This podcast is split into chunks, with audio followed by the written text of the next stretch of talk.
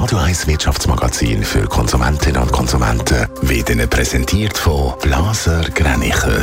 Immobilienkompetenz seit Jahrzehnten blasergreinicher.ch Adrian Sutter. Swiss halten an ihren hohen Preisen trotz Rekordgewinn fest. Die Preise für Flugtickets sind zwar teurer als vor der Pandemie, aber günstiger als letztes Jahr. Kunden, aber auch Konsumentenschützer haben reklamiert, dass Swiss trotz Rekordgewinn derartige Preisaufschläge macht.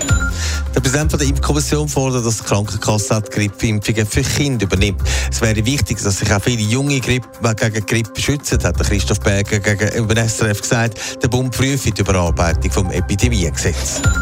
Die Erdgasspeicher in Deutschland sind zu 100% gefüllt. Gemäss dem Gasspeicherverband ist damit besser vorbereitet auf einen kalten Winter als letztes Jahr. Das ist auch für die Schweiz wichtig, weil ein grosser Teil vom Erdgas aus Deutschland kommt. Der Bundesrat will, dass mehr Elektroautos gepostet und gefahren werden. Aber für das braucht es eben Ladestationen und die fehlen vor allem im Privaten.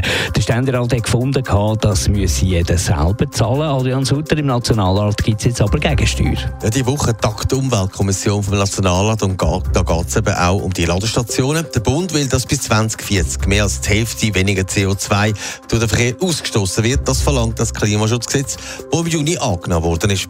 Es werden im Moment zwar viele Elektroautos gekauft, aber nicht so viel wie möglich werden. Grund dafür sind fehlende Ladestationen, die viele skeptisch machen.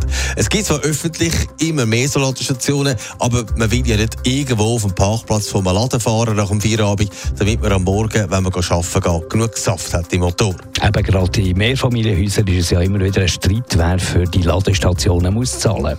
Ja, und da gibt es gemäss dem Tagi im Nationalrat eine andere Meinung als im Ständerat. Hauseigentümer müssen dafür sorgen, dass die, die bei ihnen wohnen, können ihre Elektroautos aufladen können. Das müsse allenfalls auch mit finanziellen Anreizen unterstützt werden. Umfragen bei Autohändlern haben nämlich genau ergeben, dass viele würden so ein Elektroauto kaufen, wenn sie das auch die könnten aufladen. Netto, das Radio 1 Wirtschaftsmagazin für Konsumentinnen und Konsumenten.